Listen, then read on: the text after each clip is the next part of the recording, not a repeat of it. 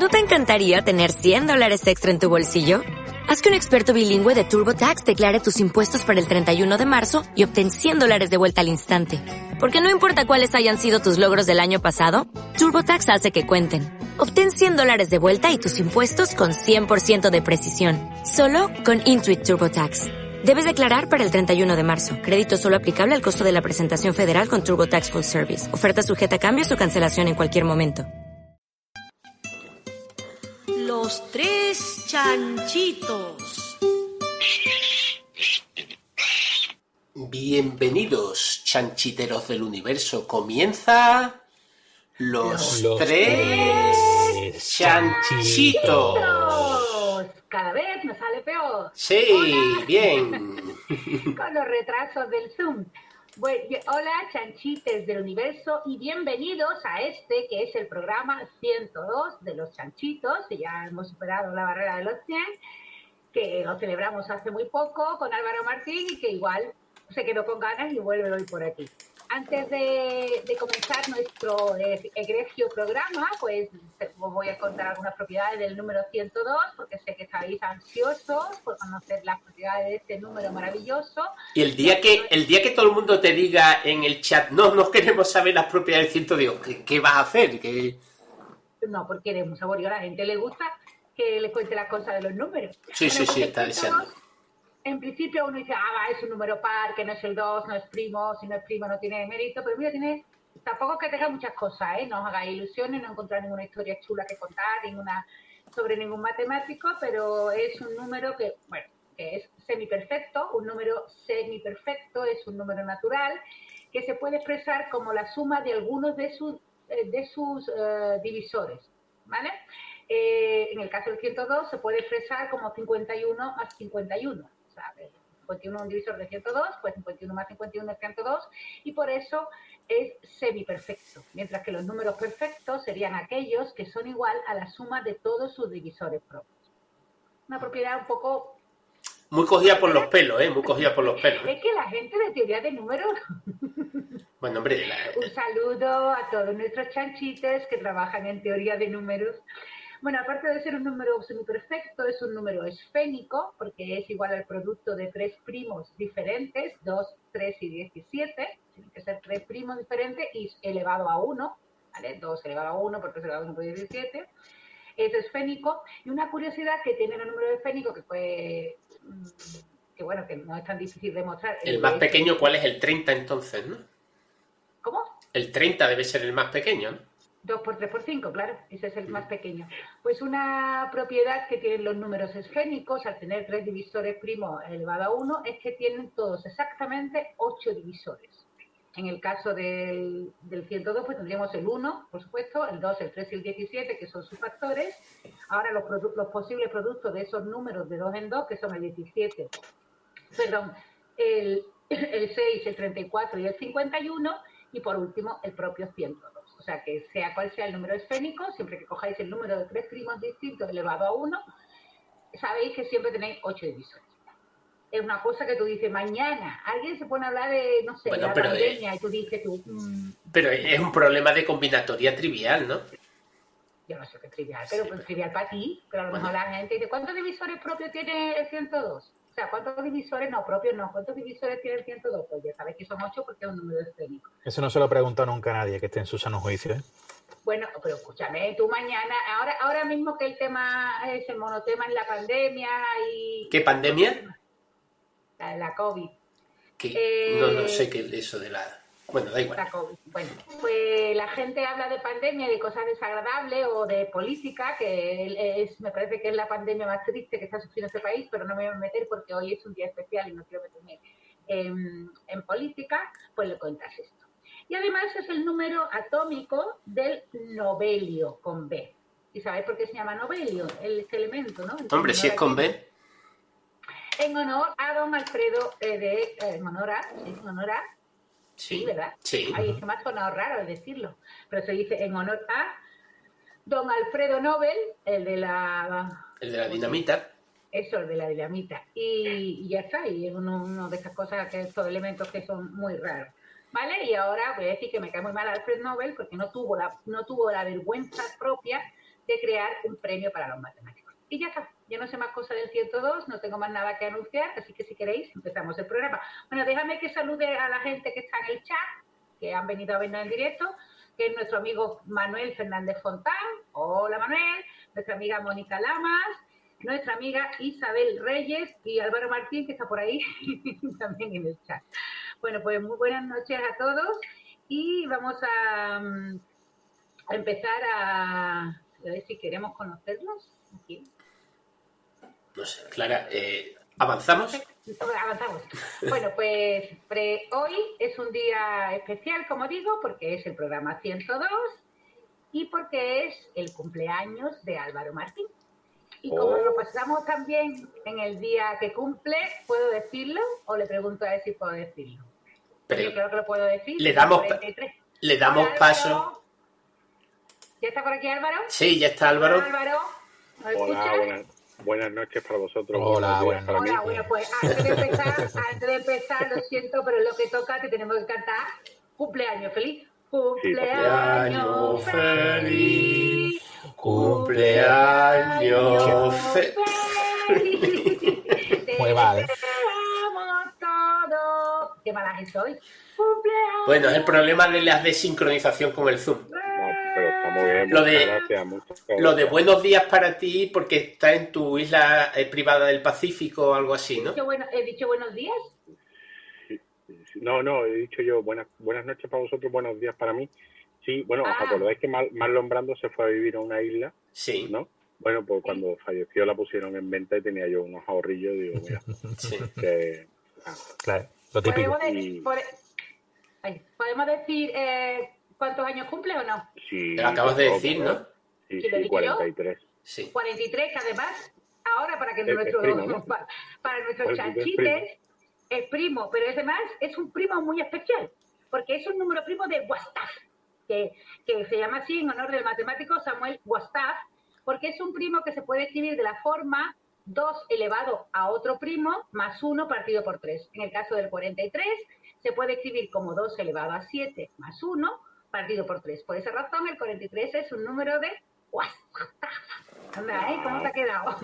Me he quedado helado y yo pensando que era un día más, ¿eh? Sí. No, pero yo no, yo no tengo ningún reparo en decir la edad que tengo, ni, ni, ni en cumplir años. Para mí, para mí el cumple- la fecha de los cumpleaños siempre es una fecha muy señalada, me, me hace mucha ilusión.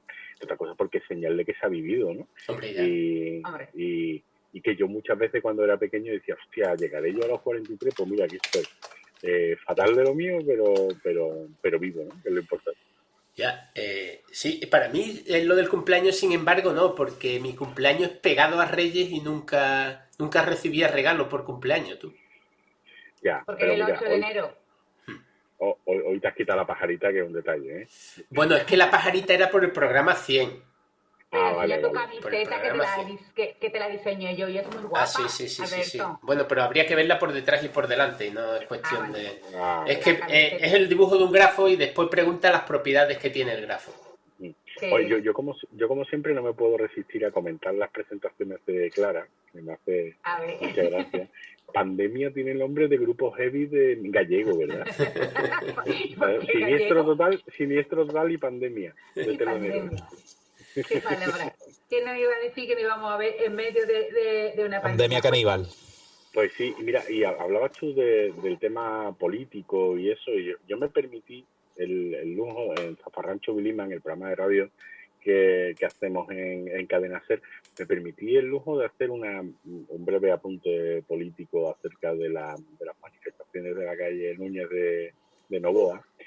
Y no Núñez de Balboa. Núñez de Balboa. Núñez de Balboa, ¿no? Que fue el descubridor del Pacífico, si no recuerdo mal. Pues Pacífico debería quedarse aquello. Eh, Por eso Y- digo, por- Y, y, y entonces, ¿qué pasó? Que hiciste un comentario sobre eso. Eh, Hice un, hice un comentario acerca de acerca de las diferentes maneras que tienen de manifestarse según las distintas clases sociales, ¿no? Y, ya. eh, eh, y era, por supuesto, con un tono sarcástico y intentando hacer humor que, que- y me ha caído la del me ha caído la del tigre ya. y, me hace mucha me hace mucha me hace mucha gracia porque nunca nu- nu- nu- no, no me interesa mucho em, hablar de política aunque tengo evidentemente mis ideales pero bueno no me interesa mucho y siempre intento, si hablo de política, intentar sacar algún chascarrillo y aquí lo vi fácil. Y, Hombre. y me hace mucha gracia porque no- no- nosotros no, no nos han censurado nunca cuando éramos un podcast independiente, no nos han censurado jamás en la vida, en la cadena SER, no nos han dicho lo que tenemos que decir o lo que no podemos decir. Y me hace mucha gracia que ahora sea la gente eh, la, la que no. Pues habéis perdido un oyente ahora por hablar de aquello. Usted, pues vaya susto. Bueno, es que hay algunas imágenes paródicas a más no poder. O sea, el tipo ese con el Claro. Mercedes descapotable, con el chofer llevándole, Es que eso- y el tío en el asiento de detrás, gritando consignas contra el gobierno. Que eh, parece el mani que se comió el mani empanado. Pero es que eso, eso, eso, eso se le llega a ocurrir a Berlanga y a Ascona. no, esa es hubieran dicho, no, no, Esa esto imagen es exagerado, eso ¿no? Eso, no, eso, no. Eso no. Bueno, eso no. yo cada vez que opino, a mí, yo hubo una- una época en que dije que no iba a volver a opinar en Twitter de política y, y de verdad que me guardo mucho porque por una razón muy sencilla, porque cada vez que opino, pues me, me contestan los haters a decirme charo, roja, comunista y todas las cosas que me dedican. Y eso que hace, que a mí me da igual, ¿eh? porque yo si me, me insultas, te silencio y ya no te vuelvo a escuchar nunca más, ¿no? pero me mete mucho ruido en el timeline y entonces me, me pierdo pues mensajes de profesores de secundaria o de profesores de primaria que a lo mejor quieren contactar conmigo por Twitter para algo más, eh, más, más ¿cómo se dice? Elevado. Interesante. No, edificante e interesante, por eso no lo hago. Sí. Pero ya, pero ya No, creo pero- que los he silenciado todo, porque Sí. eh, No, ayer pero él yo- mismo puso, puso uno político y yo no he leído ninguna respuesta negativa, aunque sí he leído respuestas que me defienden. Con lo cual se ve que me están, que me están poniendo como Están los mismos trapos, Claro. pero yo no lo estoy leyendo. O sea que, Oye, eh, al margen de política, eh, ¿por qué no retomamos el tema anterior, que hoy es el cumpleaños de Álvaro? Y entonces yo porque creo... tenemos un regalito, ¿no? Claro, efectivamente, coméntalo, Clara. Te Ah, tenemos no, una sorpresa, Álvaro. Tenemos Ah, una pues sorpresa para Álvaro, no tenemos nosotros aquí fanfarria, ni... No tiene, No, me, si me lo hubieras avisado, lo hubiera preparado en mi OBS todo, todo tuneado, pero vamos, no, no me vengas con estas ahora, vamos. Hombre, que, pues bueno, pues Enrique, haz una fanfarria. No, hostia, yo estoy fanfarrioso. Bueno, para que entendáis la, para que entendáis la trascendencia del regalito que le hemos traído, porque no le podíamos, no podíamos ir a llevarle un regalo porque estamos en estado de alarma y nosotros no somos, no somos como los bongolos, box, go- bolos que salen a la calle a, a liar la para. Nosotros somos gente de bien y, y respetamos todo lo que diga don Fernando Simón. Mm, estoy haciendo una genuflexión, pues eh, Sí, contábamos el otro día que eh, Álvaro Martín se dedicó a la radio gracias a la iniciativa de su profesor de matemáticas, don Antonio Muñoz. Bueno, más que la iniciativa, porque le tendría que tener la cabeza así el pobre don Antonio. a los mismos huevos. ¿no? La cabeza como un bombo a don Antonio Muñoz y dijo, anda, vete tú a la radio, a dar por saco en la radio. Bueno, lo diría más fino. Bueno, pues hoy con- ah, vamos a conectar desde aquí directamente con Sanlúcar de la Barrameda, bonito sitio al que no podemos ir los sevillanos de momento, porque está cerrada esta frontera y tenemos... falta que hace. Hombre, pescadito tú, pescadito de San Lucas. Así que conectamos con San Lucas de Barrameda y nos hemos traído a don Antonio Muñoz para que nos cuente por qué te mandó a la radio. Buenas noches, Antonio. Buenas noches, Antonio, ya estás con Hola. nosotros. Hola, buenas ¿Está ahí, noches. Antonio? Está- Eh, ¿no, lo estás. ¿No lo estás viendo? ¿No lo Sí, ves? sí, sí. Sí, ahora mismo estoy viendo a Clara. ¿Y tú no lo ves, eh, Bárbaro? Sí, Sí, sí, sí, sí, sí, sí, no, no, es que, que- que me, me- como habéis dado con él, me costó a mí em, eones de tiempo Bueno, me, encontrarle. me ha impactado. ¿no? ¿quieres que te contemos la verdad o la...? No, no. Nosotros tenemos en el Mozart. Ah, vale, vale, vale. Vale. tú sabes, pues, como, como no sabemos cuándo tiene que salir escopeteado de aquí. Tenemos un departamento de producción increíble. Hola, buenas noches, Antonio. Hola, buenas noches. Pues Bueno, yo- sí, me alegra mucho de, de volver a ver a Álvaro, porque vamos, le- a lo largo de, bueno, yo he sido su profesor, ¿no? Y, pero a lo largo de mi vida le he dado clase a mucha gente, pero mm, son solamente son unos cuantos alumnos que tú recuerdas o se te quedan, ¿no? Y él es uno de ellos. No, no es porque diga, pues mira, este tío fue especial porque fue un genio, no sé cuánto. No, no, no, eso ya sabemos que no lo fue, ¿no? Que, que no lo es, no lo es. No, pero lo que pasa es que ya con la edad que yo le di clase, que sería alrededor de los 14, 15 años, él ya tenía un sentido del humor, digamos, maduro, ¿no? De, de como es ahora mismo, o sea, que no era el típico eh, gracieta de hecho de va un tío y se cae y te harta de reír, no, sino que él era, vamos, era un showman y le gustaba el humor de doble sentido, vamos, que sí. Bueno, es un Entonces- síntoma de inteligencia, ¿no? Sí, sí, claro, claro. Vamos, que no, que no lo aguantaba nadie en clase, ¿no? Efectivamente. No, no, pero a él le, él le gustaba eh, ser protagonista Claro. y eso, ¿no? Vamos. ¡Qué sorpresa, qué sorpresa! Que tú sabes que tú sabes que, por ejemplo, hay niños que tienen miedo escénico a salir a la pizarra. Él estaba deseando salir, aunque no lo supiera, ¿sabes? No sabía nada, no sabía nada. Es verdad, es verdad, me podía la pista, ¿eh? Sí, sí. Se- tireaba a la piscina aunque no supiese el problema, quería salir, ¿no? Dice, ya meteré yo aquí alguna cuña publicitaria o humorística. Su momento de gloria, ¿no? Quería chupar Sí. cámara, ¿no? Bueno, Sí, Antonio, sí, pero supongo que debe ser muy bonito para un profesor, porque yo también soy profesora como tú, también de matemáticas como tú, y que un alumno te recuerde como con ese cariño con el que te recuerda Álvaro y que diga, bueno, pues yo me dedico a la radio, pues gracias a mi profesor, no que tú le dijeras que se dedicara a la radio. Bueno. No, No, pero. Sí, sí, no, a, a mí me, claro, me, me gusta eso y me da cariño, ¿no? Eh, lo, que, lo, lo que es verdad que sí, que ya él apuntaba manera, ¿no? porque ya vosotros sí lo conocéis más profundamente porque yo perdí el contacto con él y eso, pero mm, vamos, por lo que he visto en las intervenciones que he visto en YouTube, no sé qué, veo que, que sí, que el tío... que sigue igual. que sigue igual, vamos. sí. Ha madurado lo que Hola. todos sabemos que ha madurado, vamos. Muy poco, muy poco. Yo Muy ma- sí. maduré hasta los 13 años mucho y a partir de los 13 años nada. Bueno, peor que algunos, algunos, algunos que estamos en, en otra fase, ¿no? Como los de la desescalada. Algunos hemos hecho así, vamos bajando como que, vamos. Hombre, todavía no. Hombre, No. Sí, pero pero pero es, ci- es cierto que le, di- le debí dar mucho el coñazo cuando cuando la EGB, porque me costó mucho trabajo localizarle y, y al final cuando le localicé al poco tiempo se mudó. me efectivamente. Pero volvió el tío otra vez a dar conmigo, ¿sabes? Localizado. Tengo como dijo- manía, persecutoria, voy mirando ahí detrás de las esquinas. Sí, sí. Me recuerda a una película de, de Bill Murray que me encanta, la de, ¿cómo se llama? Eh, ¿Qué pasa con Bob? No sé si la habéis visto. Que es el, un tipo que persigue a su psiquiatra. Bueno, pues, la, pues la recomiendo porque es, bueno, al igual a mí me parece muy divertida, pero yo no soy objetiva con Bill Murray porque me parto con él. Bill Murray, lo que sea. sí. Lo bueno, que pero sea, exactamente. pero aparte Lost yo- in Translation me tragué yo. Esa dura, ¿eh? Pero, pero aparte yo creo que es un luchador, ¿no? Porque Sí, sí, sí, sí. Yo, lo, vi- yo, yo lo vi en Sevilla cuando me localizó y eso, yo lo vi donde trabajaba, eh, era allí por Sevilla Este, ¿no? Ah, Sí, Sevilla Web Radio. En el centro, en el centro comercial de Sevilla Este. Efectivamente, ¿no? Donde Y- empezamos nosotros. Trabajaba, pero que no. Trabajar no significa ganar dinero, que son dos conceptos distintos.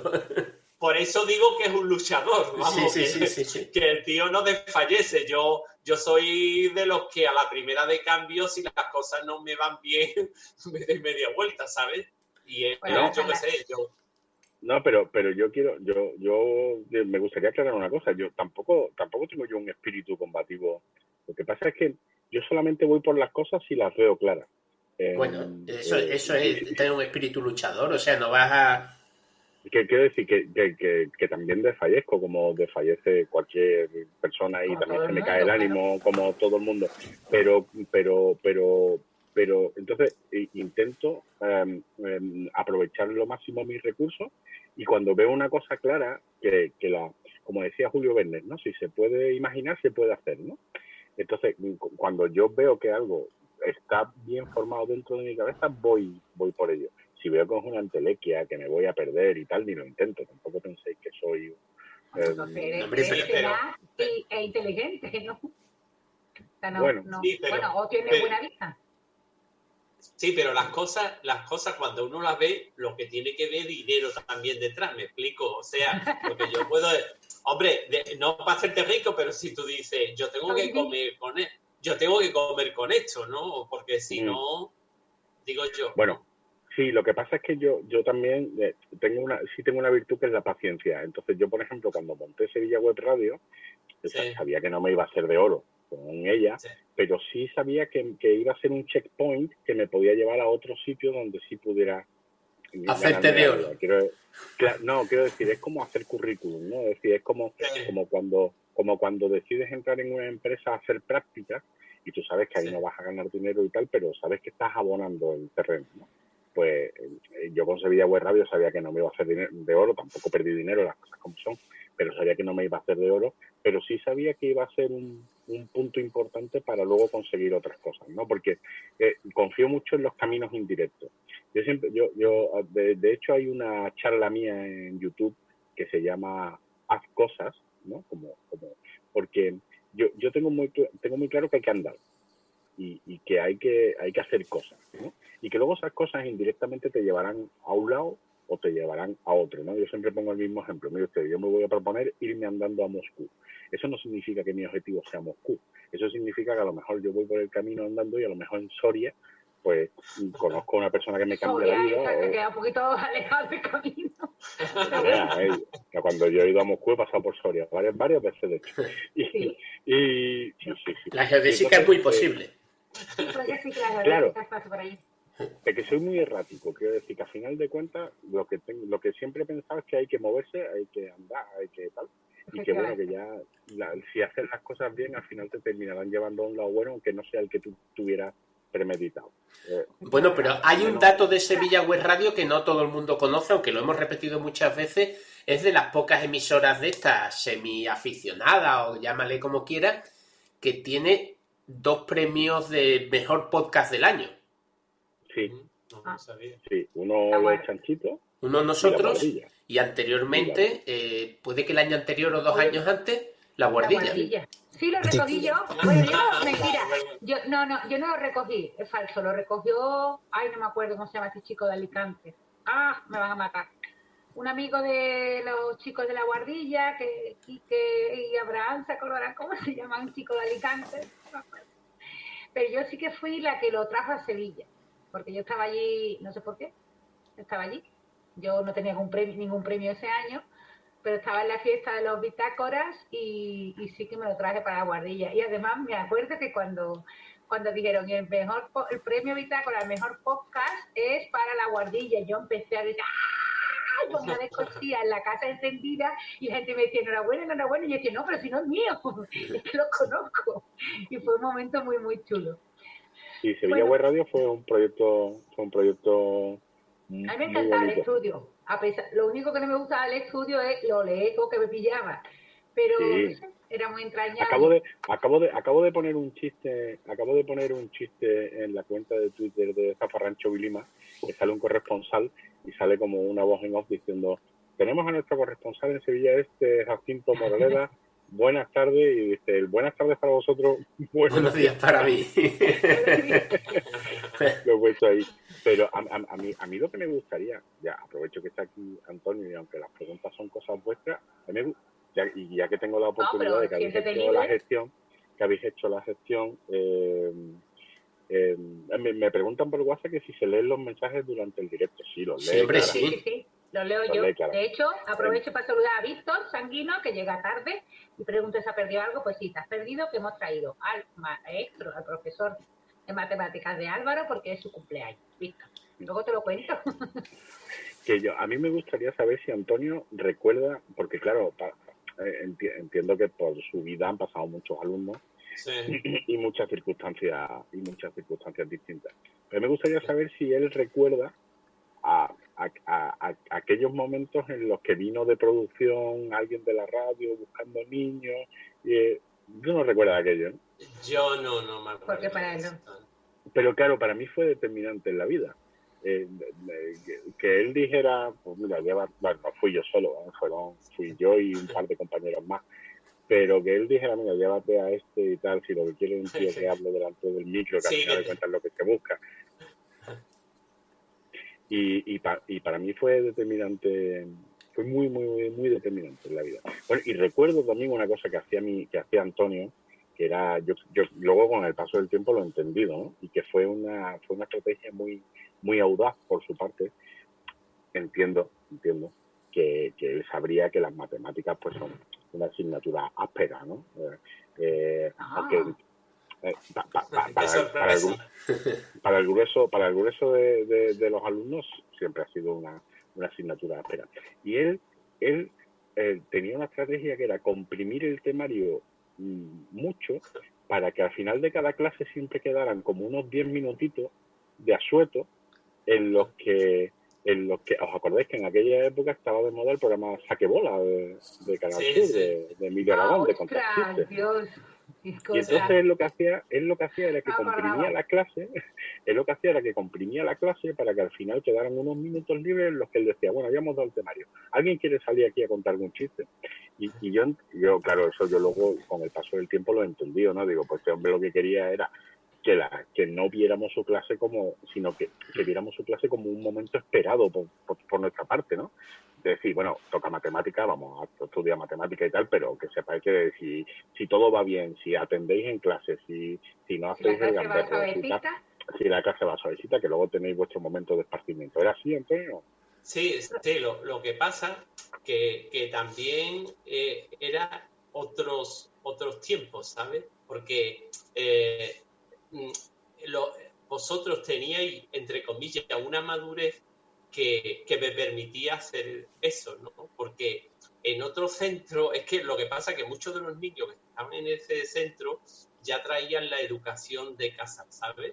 Entonces tú le podías dar una cierta libertad y ellos no armaban un follón allí diciendo, bueno, pues esto es el desmadre padre, ¿sabes? O sea, que había como un acuerdo tácito en, vale, vamos a dar clase de matemática, porque además yo ese entusiasmo que yo veía en sexto, séptimo y octavo de GB, eh, por querer participar en la clase, yo lo sé, yo lo sé, allí había codazos por salir y, y decir la solución, que después no he visto más tarde, ¿sabes? Entonces, eh, había como un acuerdo tácito en, muy bien, nosotros te vamos a aguantar todas las matemáticas que, no, que, no, que nos dé y que participaban, porque de verdad participaban, y después esos 10 minutos eran de puta madre, porque el tío se relajaba y no decían, bueno, este tío es tonto, esto es un cachondeo y nos vamos a hacer con la clase, ¿sabes?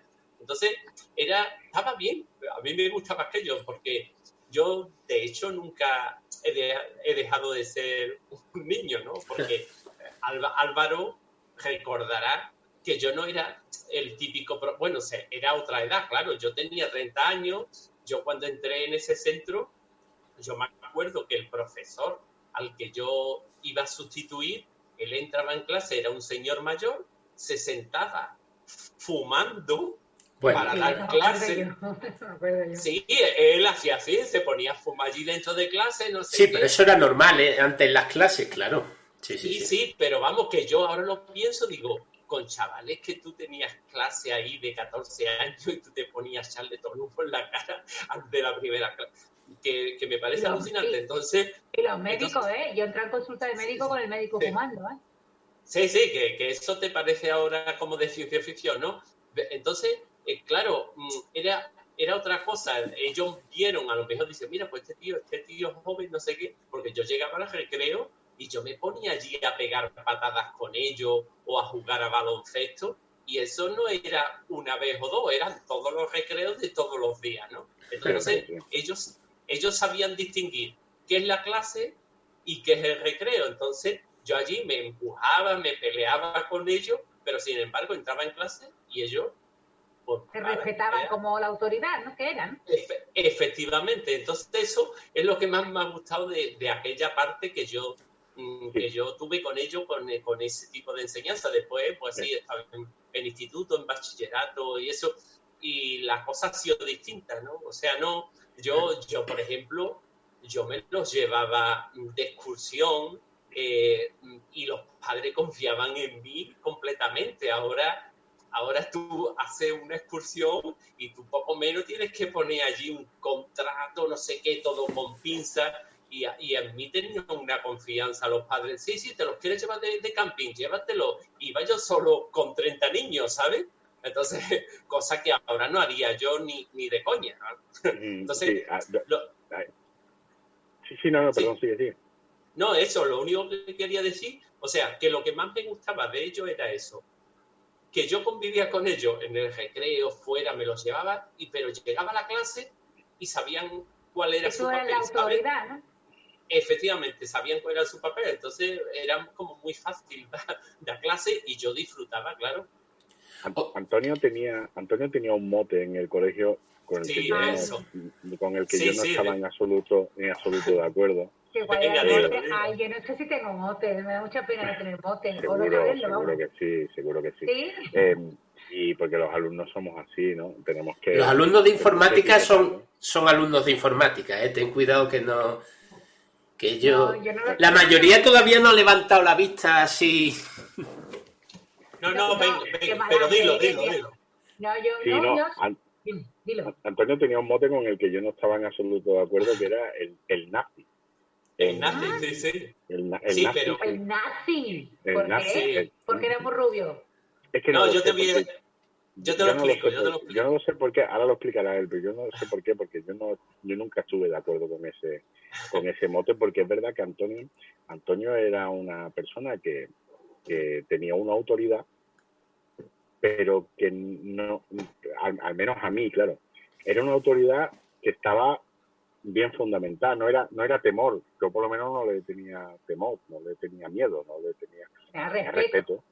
No, es. respeto y, y tal, pero no, nunca lo vi como una persona autoritaria, nunca lo vi en absoluto. De hecho, yo no sé si tú recuerdas, Antonio, que al final de curso, eh, tres, cuatro compañeros conmigo, Juan Luis, Juan Antonio, Pablo, eh, organizábamos un pequeño espectáculo al final de curso, no sé si recuerdas, Sí. un, un Sí. espectáculo en un espectáculo que nos llevábamos como semanas preparando nos reuníamos en casa de algunos escribíamos los guiones y hacíamos un espectáculo no sé si lo recuerdas y eso, Sí, eso lo permitía eso lo permitía y lo fomentaba él de, vamos de hecho más bien diría que incluso lo fomentaba que, que no era, ¿recuerdas aquello? Sí, pero re- retomando, te voy a explicar el mote. Claro, tú dirás, hostia, este tío nazi. Primero, porque yo en aquel tiempo tenía pelo, ¿vale? Pero yo tenía, yo, yo tenía el pelo cortado al cepillo, ¿sabes? Así de punta. Ah, Y, y después yo, por ejemplo, cuando, cuando hablaba con los alumnos, yo les decía, sí, sí, porque mi método para que, os- os, mm, por si al- alguien no está atento, pues sería eh, poneros unas conexiones eléctricas en vuestras mesas y yo desde mi, desde mi pupitre, pues yo cada vez que alguien se distraiga, pues le, le daba pequeñas descargas, ¿no? Entonces, claro, le decía cosas de esas y pues, pues, pues estaba abonado para que me pusiesen como nazi. Pero vamos, que, que Oye, no... aparte, aparte rubio, ¿no, Antonio? Sí, sí, pues, sí, era, era rubio en aquel tiempo, sí. Ah, Claro, aunque hayas, que- destru- aunque hayas destruido las pruebas, porque Claro, parece que, era, que era rubio, ¿no? y luego, Sí, y, luego sí. era una, y luego era una persona muy afable porque yo recuerdo que, que su hijo que Sí, lo Era tenía mucho. allí, sí. era mucho más pequeño que nosotros. Bueno, a lo mejor yo estaba en octavo de GB y su hijo a lo mejor estaba en primaria o, Sí, o sea, en eh, infantil o algo así. sí, sí, Eh, sí. y, y recuerdo que su hijo entra- interrumpía muy frecuentemente las clases. Entraba a lo mejor en clase me- medio llorando, papá, papá, papá. Y él en vez de decir, pues mira, pues salte, espérate, luego te veo o lo que sea, ¿no? Él cogía, interrumpía la clase, hablaba con su hijo, ¿qué te pasa? No sé cuánto, no sé qué. Conciliación, conciliación. Claro, No, no, pero, no, no, pero él, él, lo está diciendo como eh, aquello era todos los días, ¿no? Una cosa ocasional. Bueno, yo, yo, yo lo Bueno, recuerdo muy frecuentemente. Pero, porque de hecho, de hecho creo que algún Pero vamos a perder las amistades. No, no, Al final, pero de, al final porque de consiguiendo que os peleéis. No, porque, porque al final, incluso yo recuerdo que algún gag o algún sketch hicimos de tu hijo interrumpiendo en clase como algo, bueno, pues eh, eh, frecuente, pero, pero que él pues no tenía una actitud dictatorial, ni mucho menos, ¿no? Pues bueno, pues, pues ha venido mi hijo, pues espera un momentito, ¿qué te pasa? Es No que sé es cuánto, mío, no una cosa pues nada, natural. Claro, efectivamente, vendía, eh, destilaba mucha naturalidad y, y mucha ternura. Bueno, eso es importante. Oye, Antonio, tengo una curiosidad. Eh, ahí al lado de tu cabeza, por detrás, en una estantería, se ve como una especie de pirámide fractal. ¿Eso qué es? Sí, sí, es lo- son los triángulos estos de Sierpinski, Sí. pero en 3D. Si quieres te lo enseño un poquito mejor. No, Yo ya, creo- eh, es que eso, yo no es que lo haga yo ni nada de eso, aunque yo soy el matemático, pero quien hace esas cosas es mi mujer. Que Ah, qué bonito. Antes se, antes se dedicaba a la cerámica y, y entonces, en vez de hacer la cerámica típica, pues hacía siempre cerámica tipo geométrico y esas Ay, qué cosas, bonito. ¿sabes? Pero eso está hecho, el- el- la pirámide de Sierpinski esa está hecha en cerámica. Sí, sí, espera. Impresionante. ¿eh? Ah, tiene, tiene, varias, tiene varias escalas. Ay, qué bonita. Sí, sí, sí, está en 3D, Ay, qué bonita es. ¿vale? Qué Y guay. ahí tienes otro, eh, el comienzo, digamos, ¿no? Sí, sí. O sea, para la gente de que no lo conozca, digamos, un triángulo, y, eh, esto es tridimensional, pero un triángulo es exactamente igual. Cogemos un triángulo equilátero, lo Sí, dividimos. lo divide. Bueno, explícalo, explícalo. Sí, con Explícalo, a ver, si- a ver si me entero. Explícalo. Sí, sí, sí, te vas a enterar, te vas a enterar. Sí, no, coge un triángulo equilátero, divide El equilátero es uno el que de... tiene todos los lados iguales, ¿no? Eso es. Eso es, eso bien, es, lo ves, ya, ya, lo, ya lo doy por supuesto y es verdad que no tiene por qué darlo por supuesto, claro. Y No, sí, entonces, nuestros eh, oyentes son autocientíficos. vale, vale. Pues Pero- lo divide en tres partes cada lado y entonces va uniendo esas tres partes de manera que se, que se, se forman dentro de ese triángulo. ¿Cuántos? ¿Nueve? Cuatro, cuatro. Cua- Primero cuatro. Primero son cuatro Y cortas el central. y eliminas el No, central. Y cada uno de ellos se divide en cuatro y elimina siempre el central. Va- Vale, vale, vale. Estamos hablando de en dimensión 2, en dimensión 2. Sí, claro, que está pensando en dimensión 3.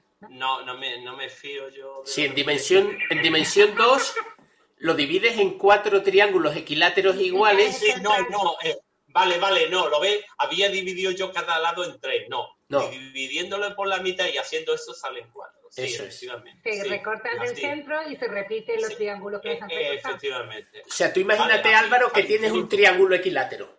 Y entonces Sí, un lo, divides en cuatro triángulos exactamente iguales, di- eh, dividiendo cada lado Dividiendo justo por la cada lado mitad. por la Pues mitad. como punto- dice Antonio. medio de cada lado Y entonces une- quitas el triángulo de en medio.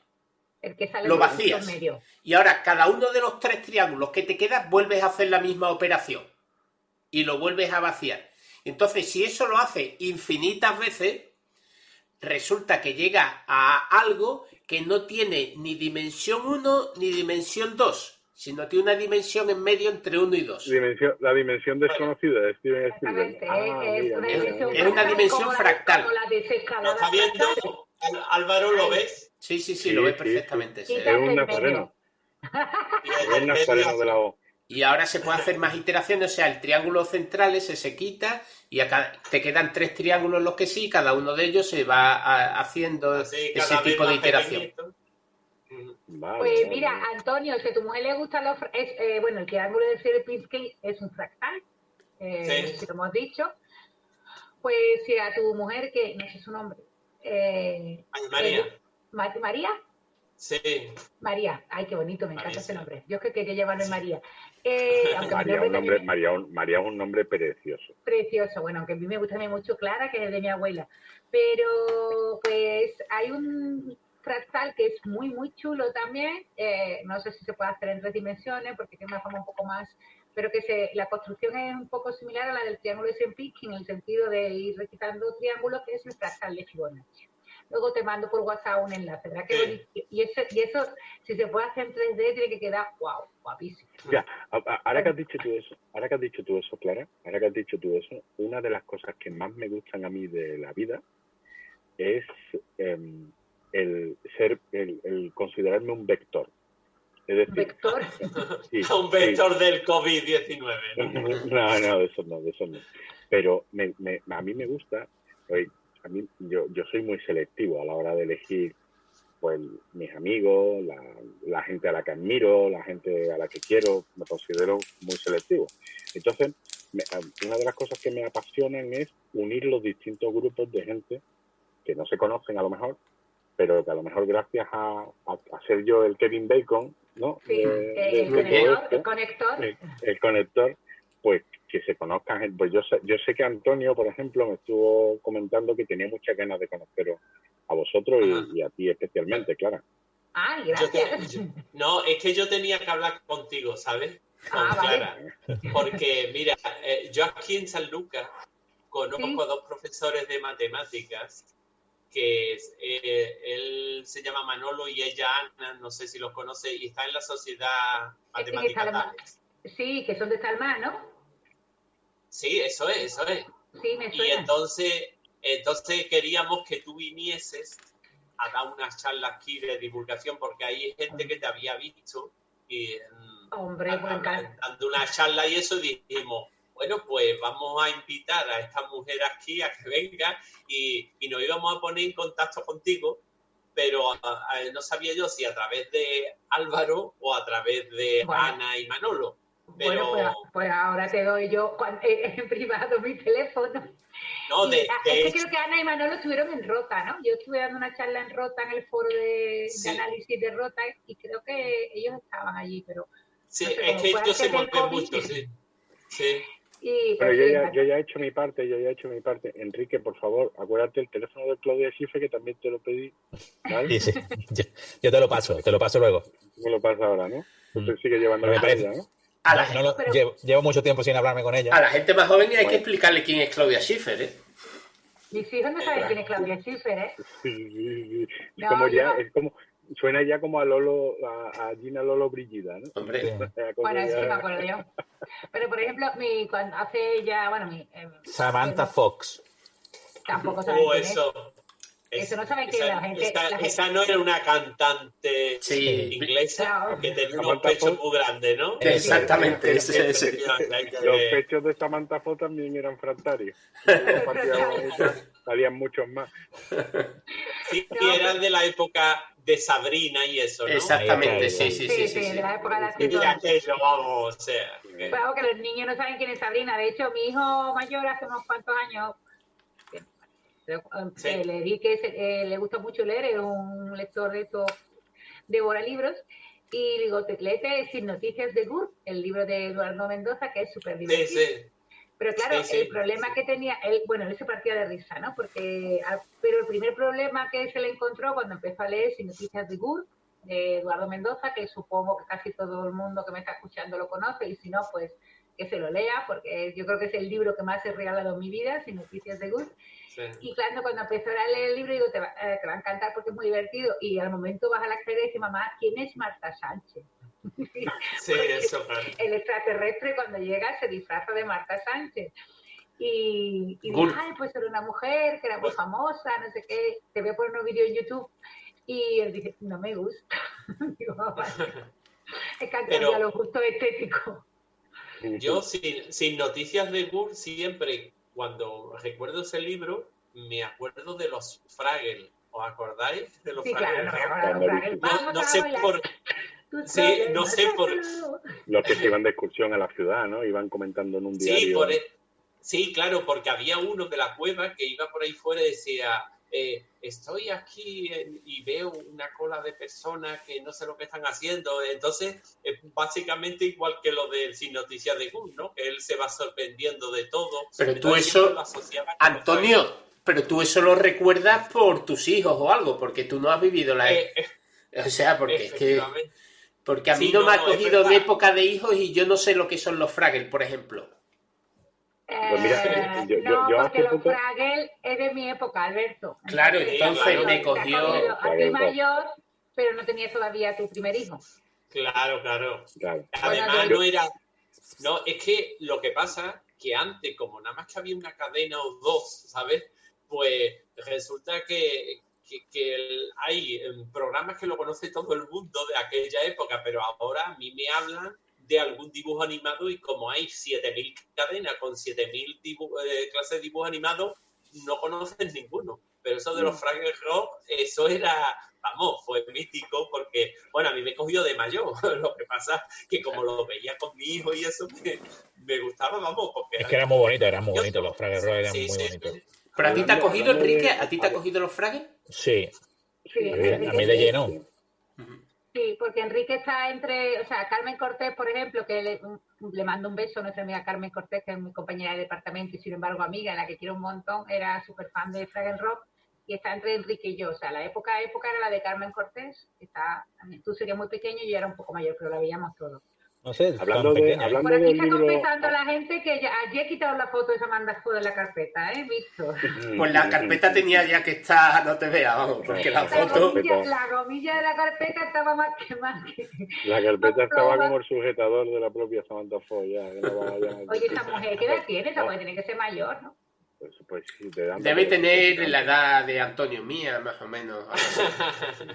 sí, Oye, hablando del libro no, puede que sea más joven que nosotros, ¿eh? Sí, anda por los 50 y algo. Sí. Eh, eh, hablando del libro de Eduardo Mendoza, Sin Noticias de GURB, eh, bueno. no sé si muchos sabéis que trabajo con Manu Sánchez, con, sí, claro. con, el, gran Manu Sánchez, y estábamos preparando el espectáculo nuevo que se estrenó en noviembre, el, el, Gran Emigrante, en el que se, en el que se plantea la situación de un del emigrante definitivo. ¿no? Pero que ese no la estrena todavía mano, ¿no? Perdona, perdona, que, ah, perdona que os interrumpa. Está más cerca Samantha Fox de tu edad que de la mía. ¿De la edad de quién? Sí, sí, de, edad Clara. 50 y algo. 50 y poco. Tiene? ¿Cuántos tiene? Nació en el 66. Tiene, se me la cuenta, 54. 54. Tía Clara, ah, pues sí, sí. fuerte, ¿eh? Yo tengo 49. Eh, 49, 40 y todos. Venga, eh, perdona, te he interrumpido.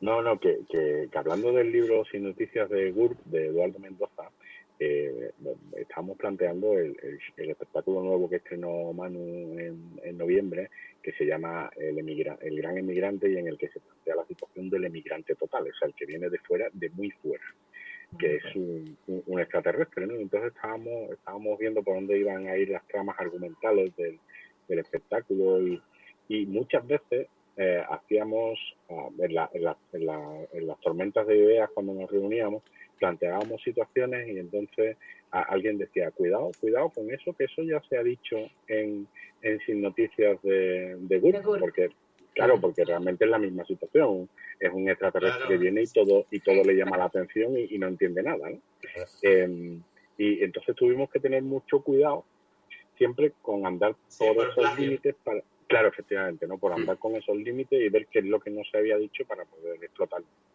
Fue curioso. Yo, yo recuerdo, bueno, a mí Eduardo Mendoza, eh, creo que no soy objetiva, estoy enamoradísima hasta las trancas de él y os espero, espero conocerlo alguna vez en mi vida y por lo menos decirle gracias, ¿no? Que es el mensaje que yo tengo para Eduardo Mendoza porque yo las mejores carcajadas de mi vida, bueno, no las mejores, pero sí de, de las mejores han sido gracias a su libro. Y de ese libro recuerdo, bueno, me parecía del, eh, del, culo con todo lo de noticia del grupo, pero hay una frase que yo me revolcaba y decía, la gente rica, dice, he descubierto que los humanos se pueden clasificar más o menos, ¿eh? lo estoy diciendo de memoria, como veis, no tengo el libro delante, eh, los humanos se clasifican en dos, en dos grandes grupos, los ricos y los pobres. Los ricos suelen comprar casas mejores, coches mejores, eh, son más guapos, están más limpios y tienen más ropa. Punto. Sobre todo de entretiempo. Y yo eso me partía el culo. Porque yo cuando era pequeña no tenía ropa de entretiempo, porque mi madre no me dejaba comprarme ropa de entretiempo, porque me decía, esa Rebeca finita, ¿cuánto te la va a poner? Porque cuando haga frío no abriga y cuando aquí llega el calor y ya te la pone. Entonces, lo de, sobre todo de entretiempo, yo lloraba. Digo, claro, es que mi madre nunca me dejó comprarme ropa de entretiempo porque, porque no era eficiente en Sevilla, el entretiempo dura dos días. Una, una, corrección, una corrección gramatical, Clara.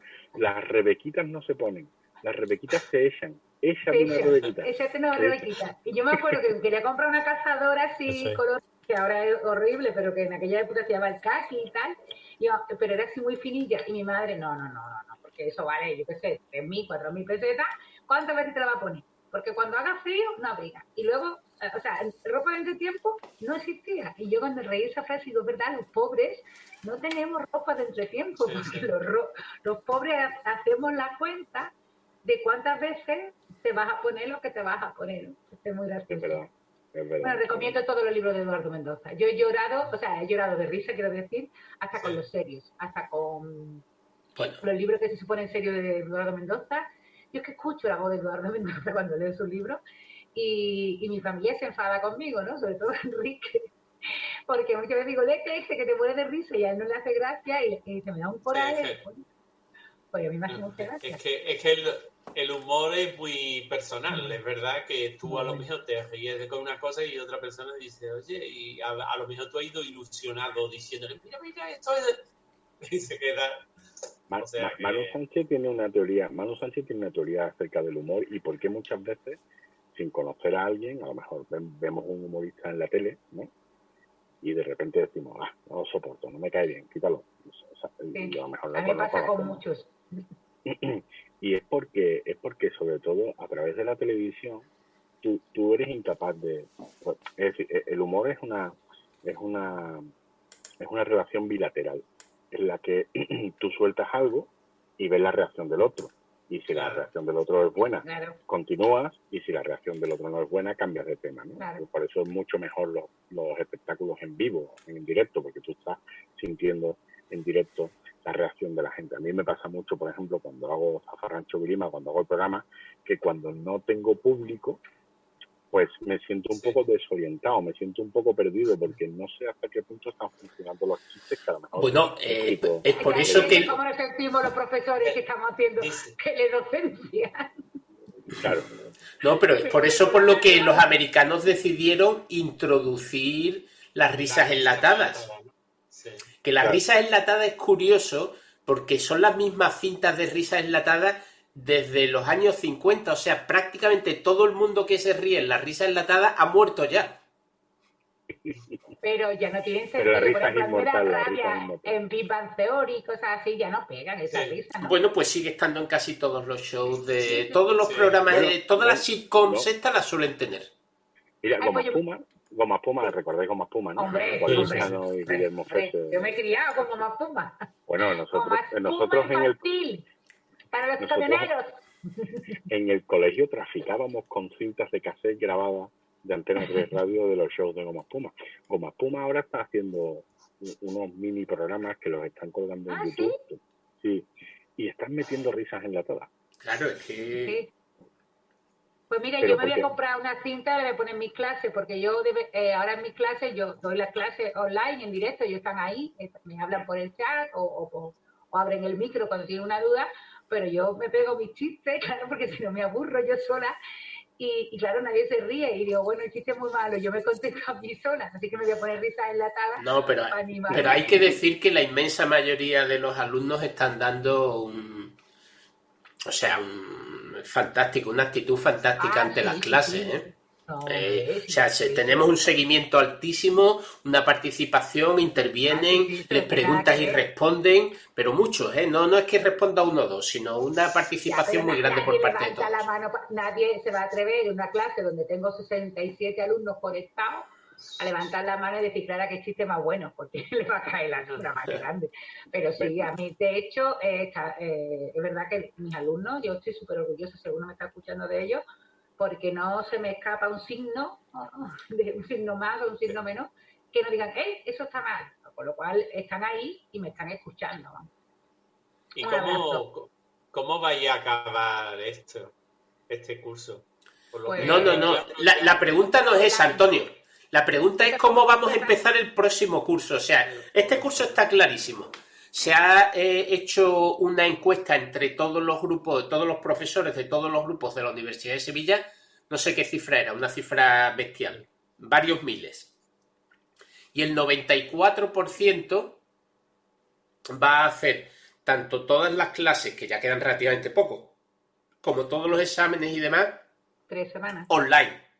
Todo. O sea, eso está el 94% de los grupos. Eh, después hay un cierto tanto por ciento que necesita una cierta presencialidad y, un porcentaje muy, muy pequeño que dicen que no se pueden examinar de historia del arte o algo de eso sin hacerlo en directo. Vamos, eh, es muy difícil de entender para los que no son especialistas en esas asignaturas Bueno, e incluso pero- para otros especialistas de esas asignaturas también es muy difícil de entender. Pero no, bueno, pero historia del arte yo recuerdo de cuando alguna vez me ha tocado selectividad No, no, que Edith. siempre era muy problemático, bueno, problemático, perdón, que siempre había unos problemas que surgían con historia del arte que para una matemática pues nunca se lo había planteado y es que, por ejemplo, si tenían que comentar un cuadro, ah, las fotocopias tenían que tener buena calidad. Sí. Claro, pues, sí, el tema de los colores y eso era Eran láminas en color, vamos. Sí. Exactamente. Entonces, una cosa que yo cuando lo vi dije que chorrada, pero dije, no, no, que yo No, pero los colores no reflejaban bien a veces y entonces eso le causaba problemas si y tal. No ves bien la definición de una función porque No, está borrosa. lo que sí va a ser una historia va a ser la selectividad. Sí, eso. Eso sí va a ser una historia. Pues la, histo- la selectividad ya está aprobada en que son los primeros días de julio y sí es presencial. Y sí es presencial. Entonces, las, Medida de- claro, medida con de medidas ¿no? Claro, pero es que me estaba Maribel Artillo, que la hemos entrevistado en el último programa de los chanchitos, me estaba diciendo que claro que hay, a lo mejor, eh, si tienes que poner dos metros entre cada alumno, en Reina Mercedes se pueden examinar a lo mejor dos mil alumnos. Por lo tanto, Sí, sí, por lo tanto, llegan a la Macarena, a la fila. sí, efectivamente. O sea, para la gente de fuera de Sevilla quiere decir, bueno, la gente de fuera de Sevilla, que ocupan cuatro kilómetros, vamos, o sea, que, que, que más de cuatro kilómetros de fila de alumnos, y a ver cómo gestionas tú, solo para el campus de Reina Mercedes, uno de los campus de la Universidad de Sevilla, después hay otros tres o cuatro donde hay exámenes. Quiere decir Sí, que puede haber los institutos periféricos también, ¿no? Por si pueden hacer la selectividad. Bueno, sí, pero que pueda. Que, ¿Cómo gestionas tú mover a varios miles de personas con esas distancias y que tiene que coordinarse los tiempos y demás? Porque el examen tiene que empezar a una cierta hora y cosas de ese estilo. O sea, yo creo que tendrán que empezar a llamar, o tendremos que empezar, si me toca a mí de ser eh, responsable de sede, A las a 7 de la mañana. el, no, el día antes. Que lo hagan como la, que lo hagan como las elecciones en Estados Unidos, y al carajo ya y al final, si todo el mundo está al final, ¿quién va a salir y cómo se va a hacer? no? Claro. No, pero pasa que la accesibilidad es un tema muy delicado y a mí, eh, o sea, muy delicado y en el que me consta porque he estado muchas veces miembro de, de los tribunales que se hace con una, con una rigurosidad y una seriedad exquisita porque es, digamos, la única forma que tenemos los pobres de igualarnos a los ricos. Y me explico. Sí. Eh, tú vas a un colegio privado y te pueden hinchar las notas. Y de hecho, Sí. sí. algunos lo hacen, eso lo sabemos todos. Entonces, la única vara de medir donde no te importa cuál es el nivel económico de tus padres es la selectividad. Y, y eso, todos los años que yo he, estado, he sido miembro de una sede, he visto una rigurosidad, una seriedad y una mm, pulcritud infinita. O sea Per- que- permitidme que cuente una anécdota de la selectividad. Es un poco triste, pero aparte, eh, o sea, es una cosa triste, pero yo cada vez que lo pienso no puedo evitar eh, una eh, sonrisa maliciosa. Eh, yo creo que fue... los baños, ¿Qué? no, no, No, no, no, no. Fue el año... Yo suelo ser responsable de, desde hace, ¿cuánto? 25 años o más. Casi todos los años he sido responsable de sede de selectividad. Entonces creo que fue el año pasado o el anterior. Me viene un profesor y me dice, oye, que aquí hay... Ahora se da una cosa curiosa. Los que eh, suelen eh, coger a los que están copiando son los propios alumnos. Los alumnos llaman al profesor y le dicen, ese está copiando. Hombre, me parece muy bien, es que una. Claro, porque es que eh, están compitiendo por una nota, ¿no? Porque han entendido que la selectividad no es aprobar o suspender, sino que la selectividad es que los ordena a los alumnos. Entonces, si uno está copiando, se te puede poner. todos. Claro. Y entonces eh, la pues avisó a un profesor, mira que ese alumno está copiando, y entonces pues él me llamó a mí como responsable de la sede. Me lo llevé yo para la sede central, y efectivamente comprobamos que estaba copiando, él lo, lo aceptó así y preguntaba que cómo que, qué ocurría, ¿no? Y entonces pues que tiene suspendida la, la selectividad. En este examen tienes un cero y en los demás no recuerdo la normativa, pero bueno, básicamente tenía suspendida la selectividad. Esto, el chaval era un chaval de unos 90, de unos 120 kilos de peso. Yo mido unos 60 para que para el resto de la gente. Y, y coreano. Coreano él. El chaval era coreano. De Corea. De, no de Corea. No de Corea, sino de Corea.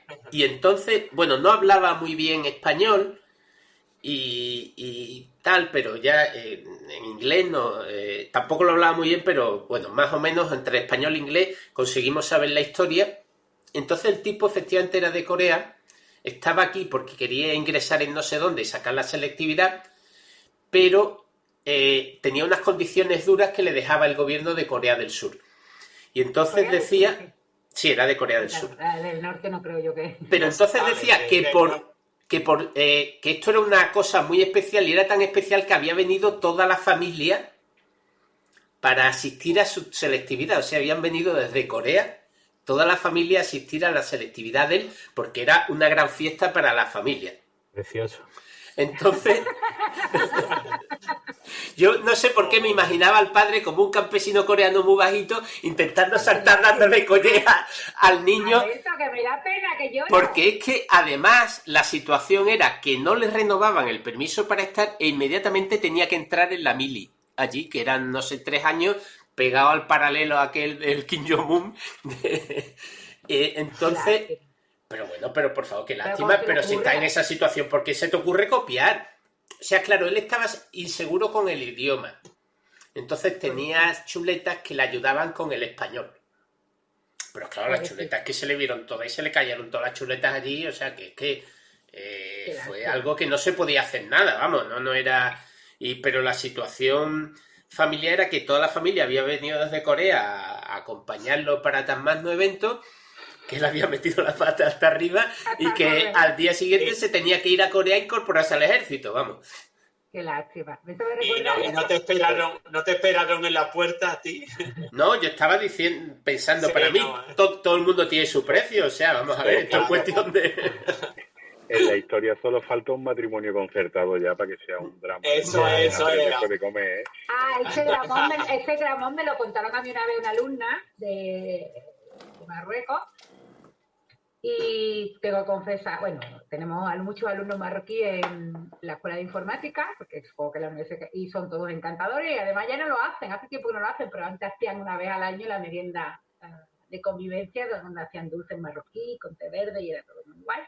Pero una alumna, no, no fue en informática, era antes de irme a informática, en otra escuela que yo estuve, me coló esa. Dice, yo le había suspendido matemáticas, bueno, yo le había suspendido, no, ella había suspendido matemáticas, y se me puso a llorar como no, como no, como no apruebe ninguna y tal, mi padre va a casar con un con uno que ella concertó el matrimonio, patatí, patatá, yo no hablo bien el idioma, total, que la probé. Eh, Vamos, me quedaba poco, digo, venga, va, te voy a dar una oportunidad, venga.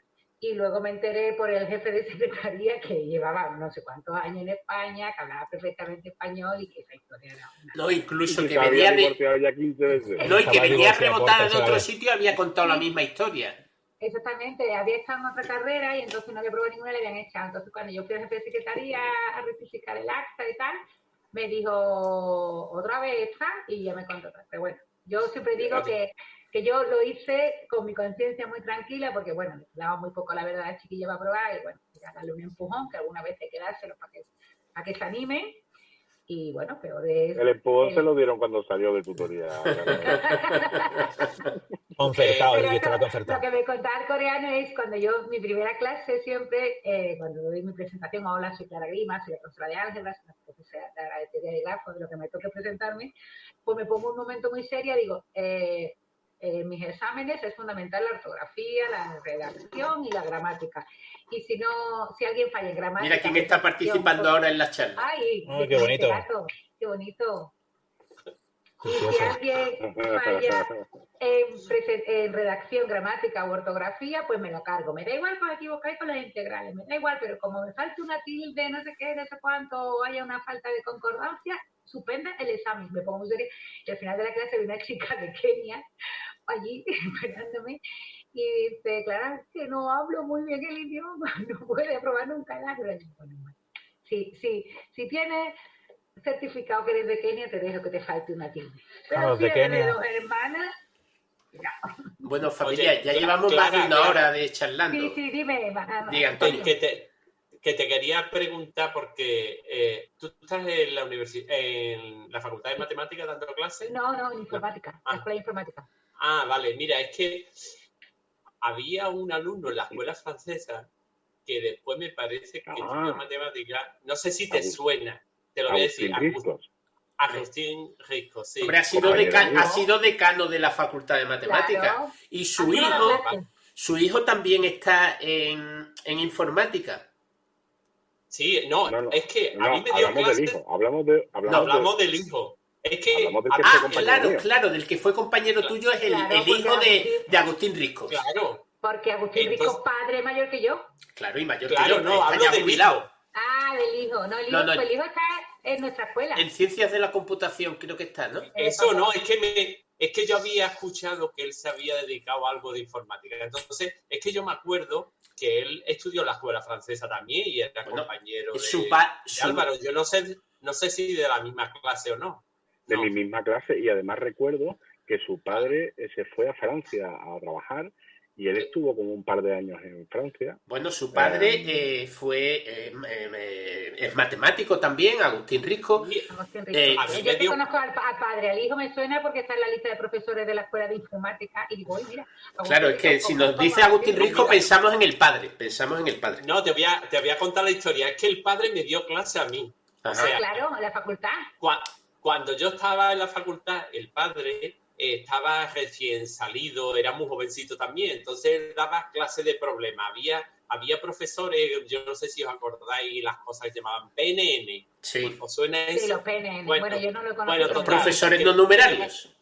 que yo me acuerdo eh, que él, bueno, pues acabó la carrera y se quedó en la facultad y entonces a mí me daba clases de problemas, no me acuerdo si de análisis matemático, yo no me acuerdo muy Ay, bien, ¿no? qué bonito. Total, que después, que después, sí.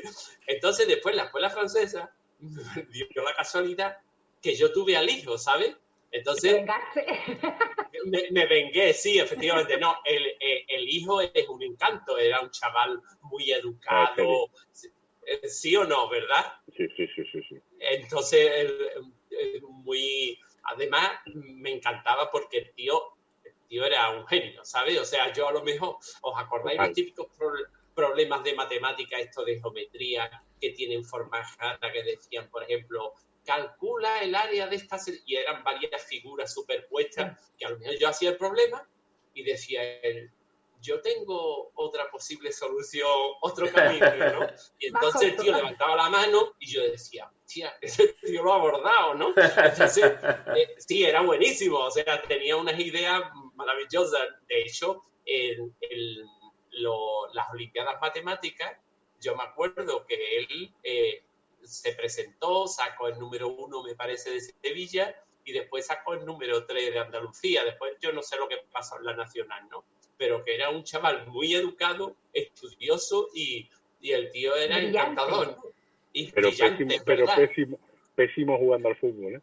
Bueno, sí, pues, sí, bueno, todo no se puede. Además, bueno, el típico matemático así con las gafitas, ¿no? Pero era un muy bueno y es verdad. Yo cada vez que levantaba la mano digo, espera tú este, este me va a reventar a mí el problema. Ahora No, que dices tú lo del típico matemático, bueno, ya sé que vamos un poco fuera de tiempo, pero déjame que comente una cosa que no sé si le he comentado aquí en los chanchitos, pero ya el típico matemático no es el típico matemático. no, ya lo sé. No, lo- porque los que están, eh, eh, están llegando... yo sé que soy guapo y eso. sí. No, no, es que es verdad que, eh, bueno, evidentemente yo tengo alumnos de todos los fenotipos y muy pocas Sí. alumnas, eso sí, muy poquísimas. Y la, esta, la imagen del friki de informática, pues sí los hay, pero no, no son Sí. todos friki, hay gente no, de, todos los- de, todas de todas las tribus urbanas que estudian informática. La única tribu urbana que nos falta en informática son las chicas. Pero este año me tocó a mí sustituir a un compañero en, la, en el doble grado de matemáticas con informática, y entonces ya Sí. eran estudiantes de matemáticas. Y, y entré en la clase y me quedé, wow, no puede ser, no eran casi todos, Sí. pues querían ser Se matemáticos. Bueno, digo, wow, pero ¿sabes por qué? Porque eran, bueno, no es que los matemáticos fueran feos, pero los matemáticos nunca han ido arreglados a clase, nunca. Era Sí. gente muy bien peinada, muy arregladitos, muy monos. Y dice, cuando otro día mi compañero, digo, son guapos. Y dice, tía, que eres muy vieja. Digo, no, Me llama la atención que estos eran los que antes estudiaban economía o ingenieros, íbamos arregladitos Sí, porque era claro. la, la, Sí, la- sí, la sí, es verdad, es verdad. Era el, La carrera el de moda era sí. ser ingeniero o ser, y ahora como se ha puesto de moda ser matemático, pues los Ah. guapitos, no me refiero a los guapitos eh, físicamente, por, eh, gracias por la naturaleza, sino digo, tío, que van en camisa a clase. Yo, yo no he visto a un compañero mío nunca con una camisa a la clase de matemáticas. Y digo, ha cambiado hasta el típico matemático, que ahora pues es la profesión de moda y atrae, bueno, a lo de siempre, más esta Sí. tribu urbana que son los arregladitos que antes pues estudiaban pues eso, o, o económicas, o Los ingeniería. populares. los, po- los populares, Bueno, los- pues- la sensación de vivir, haciendo un chiste así antiguo. Oye, Bueno, pues si lo ves por ahí, si lo ves por ahí, eh, te encuentras con él, le das recuerdo Siempre, de tu parte, claro. ¿vale? Claro, se lo diré cuando, cuando Yo, volvamos a la yo, escuela. yo, yo- yo se lo doy a Antonio que lo tengo en Facebook. Ah, Sigue vale, con la vale. misma cara, con la misma cara. Oye, yo quería aprovechar la máxima difusión que tiene y porque como sé que está, andamos mal de tiempo ya, pero no Eso. quería que se me escapara, que quiero quiero quiero aprovechar la, la difusión que tienen los, los chanchitos y que os, os escuchan y os ven mucha gente. Sí, para hacer una pequeña reflexión que quiero compartir con vosotros en voz alta.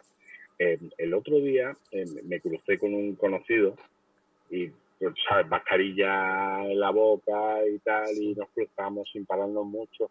Oye, bien, bien, tal, no sé qué, bien. Y me preguntó, oye, ¿estáis bien? Digo, sí, estamos bien. No hay bicho, ¿no?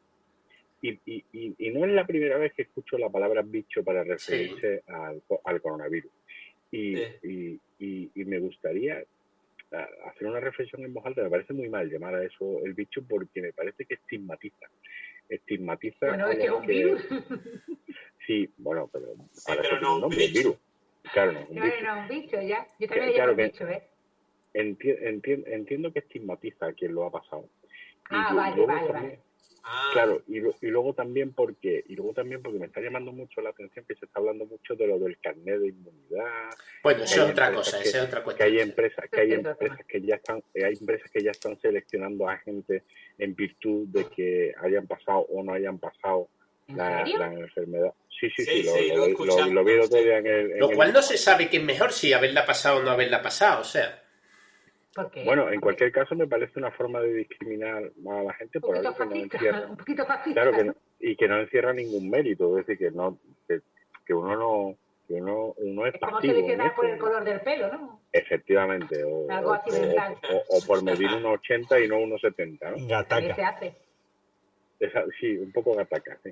Bueno, pero eso ha ocurrido muchas veces, o sea, muchísimas empresas contratan eh, para muchos tipos de puestos, no solo para, eh, o sea, evidentemente si está de cara al público le exigen una cierta presencia física, que lo cual viene a ser lo mismo que tener el bicho o no tener el bicho, ¿eh? o sea, Sí, hasta sí, cierto punto. porque Pero es que incluso está probado que la gente más guapa y más eso consigue mejores puestos que no están de cara al público. Porque Sí, en las sí, entrevistas sí, de sí. trabajo, pues le entran mejor a- al que te está entrevistando, etcétera, etcétera. O sea que eso eh, es así, o sea, cada Pero eso día. es diferente. Pero eso es subjetivo. Eso es subjetivo, pero lo Bueno, de- pero que, también por ejemplo, tam- tú vayas, tú vayas a Zara y te atiendan tres dependientes y tú creas que todo el rato es la misma, Pero, pero, Ah, pero así ocurre, pero ocurre. Es así. Yo digo, no, eh, y no eh, tú me estabas atendiendo, no, no, yo no era mi compañero. Digo, coño, casi Bueno, en cualquier caso me, me parece una forma muy frívola de, de, de, de- de vislumbrar el problema. Quiero decir, eh, eh, me, parece una forma muy em, casquiana de, de seleccionar a gente. Eh, usted, eh, no he No pasado el enterar COVID. eso. No, no, no, no. O sea, pero que lo que te quiero decir, estoy de acuerdo contigo. Lo que quiero decir es que hay. No solo esta es eh, arbitraria y kafkiana, sino que hay muchos, eh, casi todos los procesos de selección basados en eh, cosas de estas son muy arbitrarios y llevan a, a- a unas selecciones muy dudosas, vamos, muy dudosas. Bueno, señores, hacer esta reflexión Sí, con vosotros. me parece interesante. Pues yo no le digo más el bicho, porque yo también se lo digo. Digo, cuando hablo con alguien, digo, no hay bicho, ¿no? No hay bicho. bu- Mire, No hay SARS-CoV-2. Bueno, señores, pues Es yo que- creo... Es que, se resume, es que se puede resumir todo mucho Bueno. mejor en ¿estáis bien? Sí. ah, no, es una digo, cosa... una costumbre que hemos aprendido la- o, o que hemos recuperado, yo la he aprendido porque yo nunca lo he hecho, de que cuando alguien te llama, igual me llama alguien que no conozco de nada, ¿eh? por para una entrevista o para lo que sea, digo, ¿qué tal? ¿Y la familia cómo está? Y le preguntas por la familia a gente que no conoce. Yo creo que eso se nos ha quedado de, de esta crisis humanitaria, que todo el mundo sabe que puede tener a alguien enfermo, y bueno, una costu- una costumbre muy bonita. ¿Qué tal la familia? No te conozco de nada, pero ¿qué tal la familia? Cuando nos enseñaban a eh, nosotros los del los del milenio pasado a escribir cartas, de la- todas las cartas empezaban, querido, no sé cuánto, que- no sé cuánto. Espero que al recibo de la presente se encuentren todos ustedes bien. Nosotros bien, adiós, gracias. Y así Sí, empezaban todas las cartas, vamos. Cuando le pedí a mi abuela Clara las cartas para sus primas y eso, y que me las mandaba ya que yo las escribiera porque yo iba al colegio, eh, empezaban así. Espero que el recibo de estas en su familia se encuentre bien. y no sé cuánto. Y yo lo Hay un chiste, hay un chiste muy gracioso de eso que pone, mm, eh, querido Antonio, espero que al recibo de la presente te encuentres bien y tal, no sé qué. Atendiendo a lo que me pedías, eh, ahí te mando las mil pesetas que me pedías. Por cierto, mil pesetas es con tres ceros, no con cinco como me ponías en la carta. Ay, qué bueno. Bueno, yo creo que toca darle muchas las gracias a Antonio, eh, felicitar de nuevo a Álvaro, ¿no? No, no cortes, Antonio, que te voy a dar mi contacto cuando corte Alberto.